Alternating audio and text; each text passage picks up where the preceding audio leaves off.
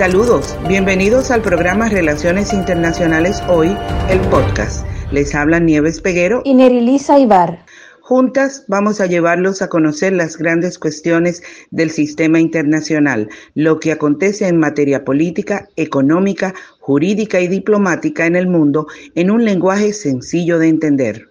Periódicamente compartiremos con ustedes contenido novedoso e interesante del que esperamos disfruten.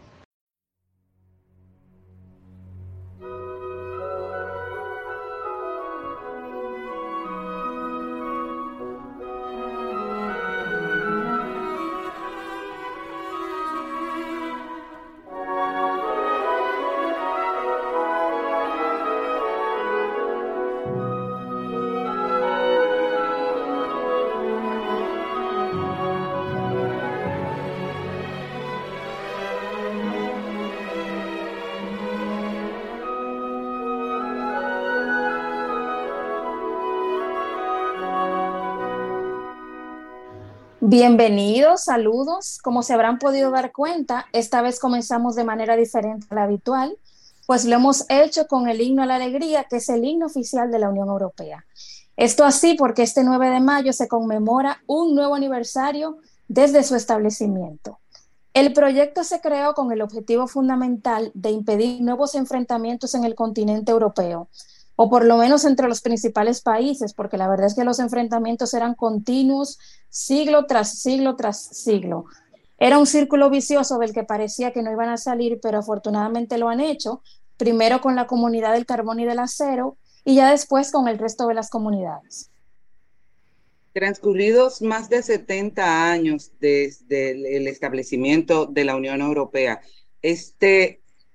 bloque se ha convertido en el bloque de integración regional más exitoso del mundo y a través de él se mueven libremente no solo mercancías y capital, sino también personas. En la actualidad, la Unión Europea es uno de los principales socios de cooperación de América Latina y el Caribe. Y en el día de hoy, que tenemos un invitado de lujo, para hablar sobre esto nos acompaña la licenciada en Derecho Adeline Rosario, magíster en Derecho y Estudios Europeos, encargada de la División de Seguimiento de la Cooperación Latinoamericana y del Caribe del Ministerio de Economía, Planificación y Desarrollo de la República Dominicana. Adeline, un lujo tenerte hoy con nosotros. Muchísimas gracias a ustedes por invitarme, porque realmente eh, se dio este espacio y también por la creación de ustedes de, este lugar de difusión, de diálogo de temas internacionales desde una perspectiva fresca y joven. Así que para mí es un honor acompañarles. Muchas gracias. Adeline, tú sabes que los países de África, el Caribe y el Pacífico tienen una relación de larga data con la Unión Europea probablemente generada en primera instancia por el pasado colonial que compartimos y que se ha materializado en diversos acuerdos, como las convenciones de Lomé. Pero también tenemos el acuerdo de Cotonú. Y me gustaría que le establecieras al público la diferencia de objetivos entre ese acuerdo de Cotonú que estuvo vigente hasta 2020 y el actual acuerdo de asociación que se ha podido acordar.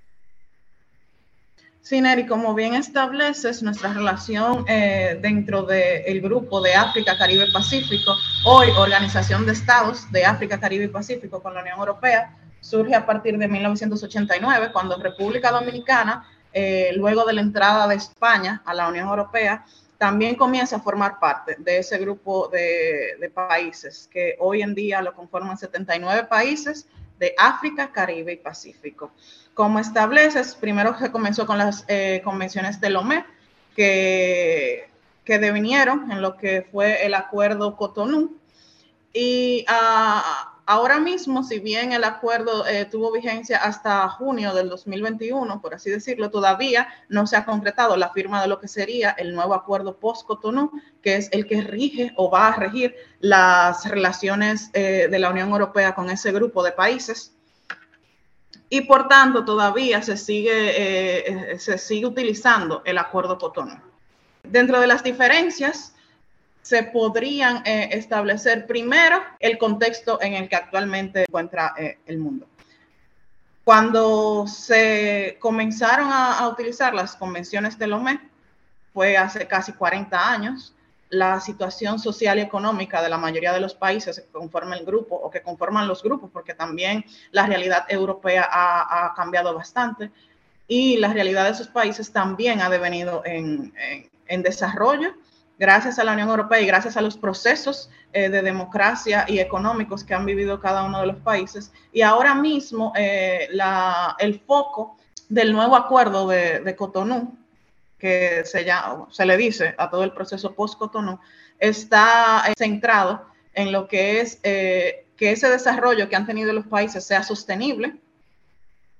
con el cambio, también el cambio climático, desarrollo humano y social y paz y seguridad. a diferencia de Cotonou, este acuerdo lo que busca es eso, que las acciones que se lograron durante esos últimos 30 años sean sostenibles y se sigan manteniendo en cada uno de los países. Una de las, eh, de las cosas principales que establecía Cotonou era la inserción a la economía global de los países de África, Caribe y Pacífico y hasta cierta medida ya se ha logrado a través del EPA y a través de otros acuerdos eh, de asociación económicos, tanto con el Pacífico como con, con, África. Y una apuesta de la Unión Europea ahora mismo es que se sigan fortaleciendo esos vínculos comerciales a través de la calidad y de la mejora de los procesos al igual que seguir apoyando todo lo que tiene que ver con desarrollo humano y derechos humanos. Gracias, Adeline. Eh, muy interesante eso que estás planteando y se parece bastante a lo que teníamos como objetivos del milenio hacia eh, ese tránsito hacia objetivos de desarrollo sostenible. En este contexto de cambios, de desafíos comunes post-pandémicos, eh, de cooperación, ¿nos podrías explicar cuáles son las áreas programáticas específicas que está manejando la, cooperación europea en este momento para Latinoamérica eh, y el Caribe? Sí, como, como dices, Nieves, eh, tanto los acuerdos de cooperación, en el caso de la Unión Europea y de cualquier otro cooperante, como lo que se está tratando de hacer con la Agenda 2030 y con los eh, Objetivos de Desarrollo Sostenible es que cada una de las acciones esté interconectada y esté enlazada. Por eso, desde el Ministerio de Economía, Planificación y Desarrollo, a través de nuestro Viceministerio de Cooperación Internacional, una de las tareas nuestras es que cada uno de los proyectos de cooperación esté alineado a esas prioridades países, a nuestra estrategia de desarrollo, eh, y a esa consecución de los eh, objetivos de desarrollo sostenible. Como dije anteriormente, la mayoría de, los temas que se están tratando, tanto en, el acuerdo eh, post-Cotonou como en el nuevo instrumento de la Unión Europea para, para cooperación con Latinoamérica y el Caribe, que engloba todo, todo lo que tiene que ver con cooperación, que es el instrumento de vecindad, desarrollo y cooperación internacional, INDICI, por sus siglas en inglés, y lo que prevé es eso, son áreas, eh, grandes áreas que puedan seguirse trabajando, fomentando eh, el cumplimiento de esos eh, objetivos de desarrollo sostenible y que estén acordes a las prioridades países de cada uno de los estados de la región. dentro de las líneas programáticas de este nuevo acuerdo se encuentra lo que es el Acuerdo Verde o Pacto Verde, que va alineado a todo lo que tiene que ver con cambio climático, eh, resiliencia climática, gestión de riesgos. También está el pacto o acuerdo para la resiliencia económica y comercio, que es eh, todo el apoyo tanto a, los sectores productivos como a las políticas públicas que rigen el comercio en los países. Y por último está el acuerdo o alianza eh, para la gobernanza, seguridad y desarrollo humano. Hay que destacar que una de las diferencias que preguntaba eh, Nerilisa ahorita del acuerdo eh, Cotonou y post-Cotonou, la cooperación en sí es la disminución de, los montos.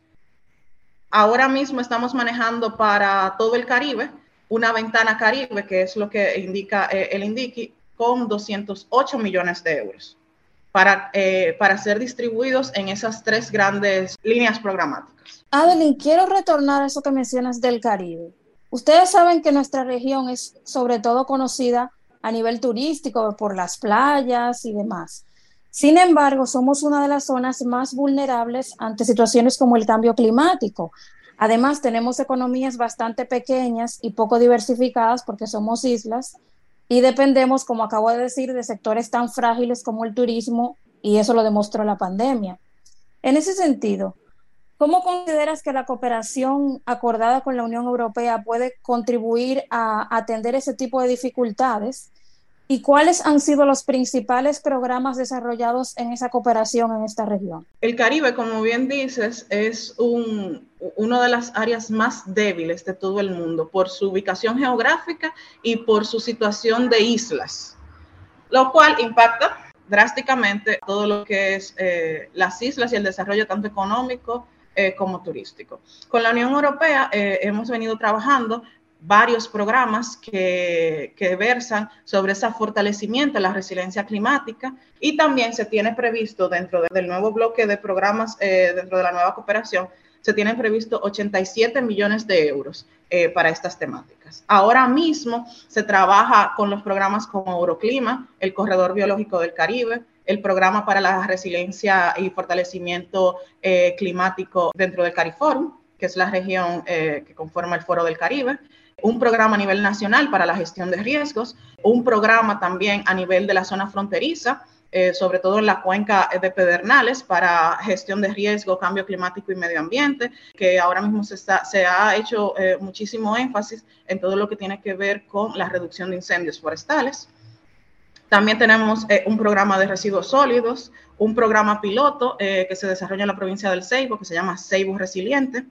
se han conducido varias investigaciones sobre, sobre estos temas y uno de los temas que ahora mismo eh, afecta más al Caribe y se está realizando una mesa para ver cómo se le hace frente y se investiga es la mesa del sargazo, que con la ayuda y la cooperación técnica de la Unión Europea se va a desarrollar en los próximos meses. Entonces, un amplio paquete no solamente de programas que ya se han eh, ejecutado, sino programas también que van a ejecutarse, que esperemos que puedan ayudar a los países a seguir eh, desarrollando tanto políticas como instrumentos que puedan eh, disminuir el riesgo y el daño que sufren los países a consecuencia del cambio climático. También hay que recordar que la cooperación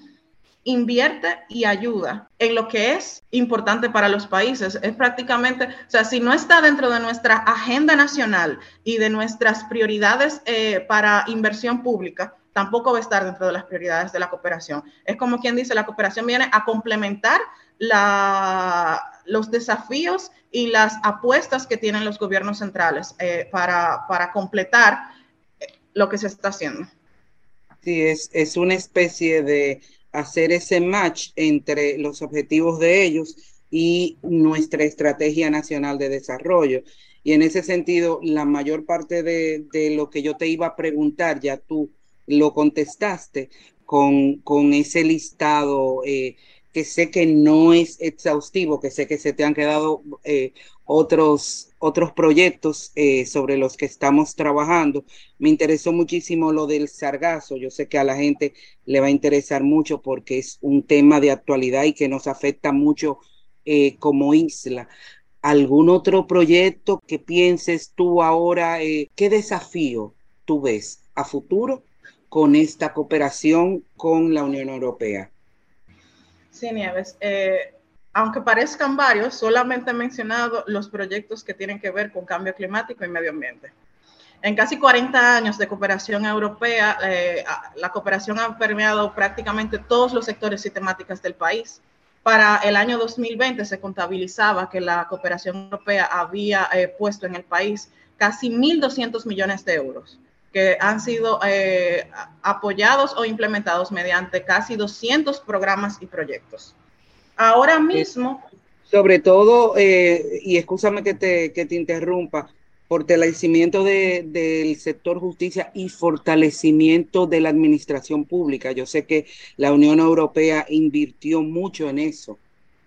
Sí, se ha invertido bastante, como bien dices, en institucionalidad, justicia, toda, eh, todo lo que es eh, modernización del aparato eh, administrativo, seguridad, apoyo a la sociedad civil y a la academia, mejora de la industria. Ahora mismo en ejecución tenemos alrededor de tal vez 7, 10 proyectos que apuestan directamente a mejorar los sectores del cacao, el coco, la exportación de mango, pimientos, berenjenas. También se ha trabajado con los sectores del banano y el ron, eh, tanto eh, para certificar empresas, para apoyo a políticas públicas, para comprar instrumentos y equipos a, sector público, perdón, a sector privado, eh, y sobre todo para mejorar la calidad de los productos que se elaboran en el país y que puedan entonces optar por la exportación al mercado, tanto europeo como caribeño, a través de, de las facilidades que brinda el Acuerdo de Asociación Económica EPA por sus siglas en inglés. Entonces, realmente hay una inmensidad de temas que se han tratado, que se siguen trabajando, y creo que es una de las cosas que en este Día de Europa hay que agradecer y conmemorar a la Unión Europea por el trabajo que ha hecho en el país, por el trabajo que realiza y desde el Ministerio de Economía, Planificación y Desarrollo, nosotros como entes rectores de la cooperación y sobre todo como eh, el brazo ejecutor junto con las sectoriales y con las instituciones del sector privado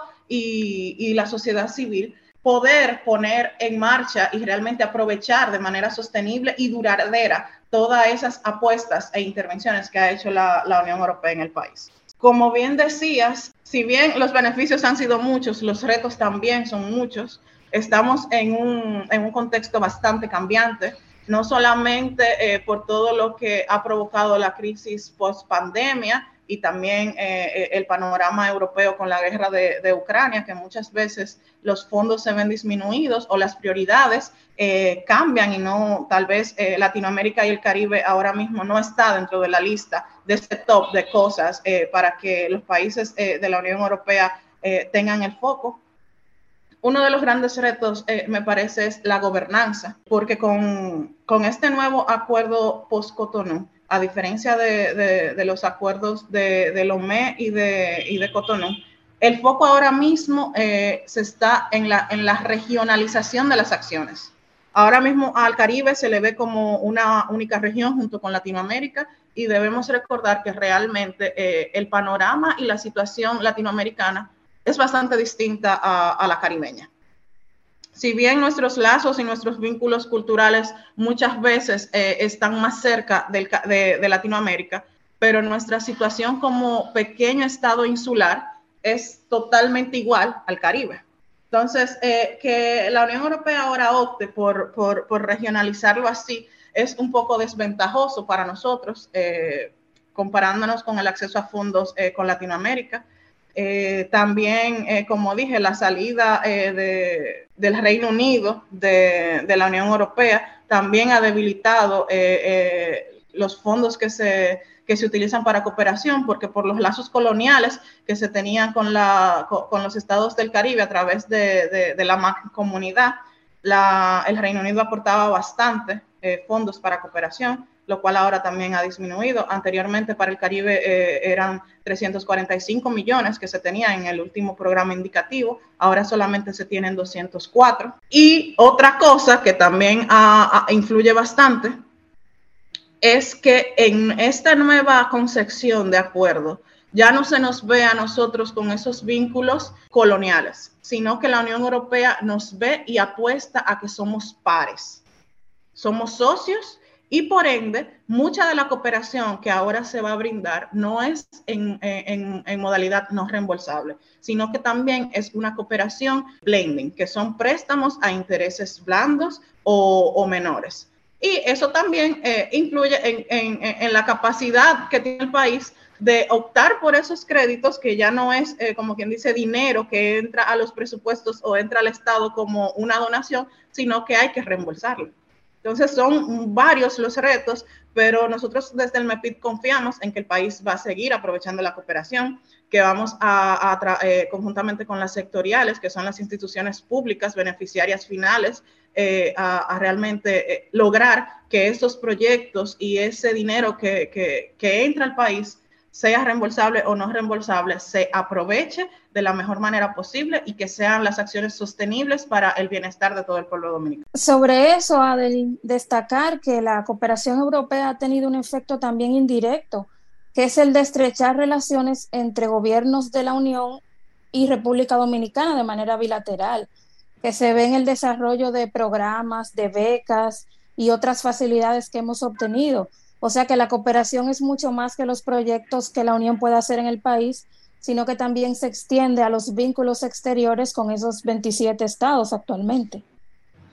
Sí, Neri, totalmente de acuerdo y qué bueno que tocas ese tema, porque si bien es cierto que hay eh, esos proyectos que se implementan a, nivel país, también hay proyectos que se implementan a través del a, nivel Caribe y a nivel eh, intra-ACP. Y proyectos que son eh, proyectos tan grandes como por ejemplo el Erasmus o el Horizonte Europa o el programa Europa Creativa, que son grandes proyectos a nivel global a los cuales los dominicanos tienen acceso, ya sea tanto a través, por ejemplo, de las instituciones públicas como a través de los individuos, en el caso del programa Erasmus Plus, y que realmente estrechan vínculos porque tú haces conexiones, tú conoces socios, tú conoces personas, tú trabajas con europeos y, y realmente eso es lo que se motiva, lo que hace que estemos más involucrados y al mismo tiempo se creen esos nexos culturales y de amistad que van más allá simplemente de los diplomáticos. Antes de finalizar, Adeline, este tema seguramente concitará la atención de mucha gente y un podcast no es suficiente para explicar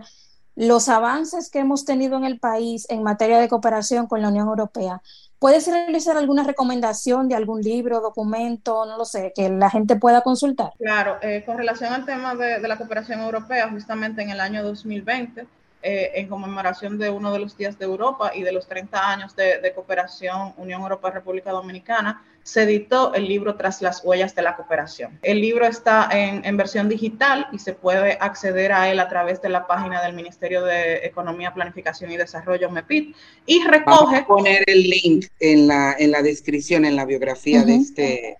de este podcast. Exacto, y recoge de manera un tanto llana, didáctica y a través de ilustraciones e infografías eh, todo lo que yo rápidamente he tratado de resumir en estos últimos 20 minutos, que son las intervenciones y las apuestas eh, que ha hecho la Unión Europea en el país durante estos años eh, de cooperación y de vínculos con por medio del tratado y del acuerdo de Cotonou. Qué bien, entonces para nuestro público, como les dijimos, vamos a poner el link del libro Tras las huellas de la cooperación, que se lee súper bien, es súper fácil de, leer y yo estoy segura de que a ustedes les va a gustar mucho. Muchísimas gracias, ya nos toca despedirnos y qué bien le hemos pasado, Adeline. Eh, nos dio trabajo convencerte, pero ya que esta es la primera vez, esperamos que esta sea la primera de muchas veces que vienes a conversar con nosotros y de hablar de asuntos menos densos. Ah, eh, algún día vamos también a hablar de tu experiencia en, ese curso que hiciste en Corea, ya que es un tema que nos interesa muchísimo. Así que muchas gracias a todos, gracias por eh, la audiencia, gracias Adeline por acompañarnos, ha sido un verdadero placer.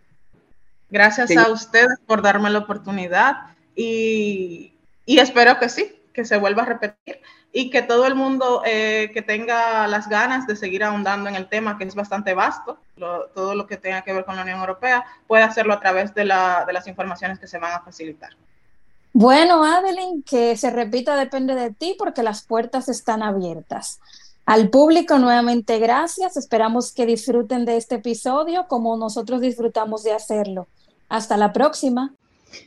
Recuerden que este programa se transmite a través de nuestro canal de YouTube y Spotify. Los links están debajo en la descripción del podcast y nos pueden seguir en todas las redes sociales, Twitter, Instagram, Facebook, LinkedIn. Si les gusta el contenido, por favor compártanlo y denle like. Nos pueden escribir a nuestro correo electrónico, cuya dirección también está debajo. Cada semana contamos con un nuevo contenido de actualidad de una forma amena, en un formato dinámico y educativo. Muchas gracias por la escucha.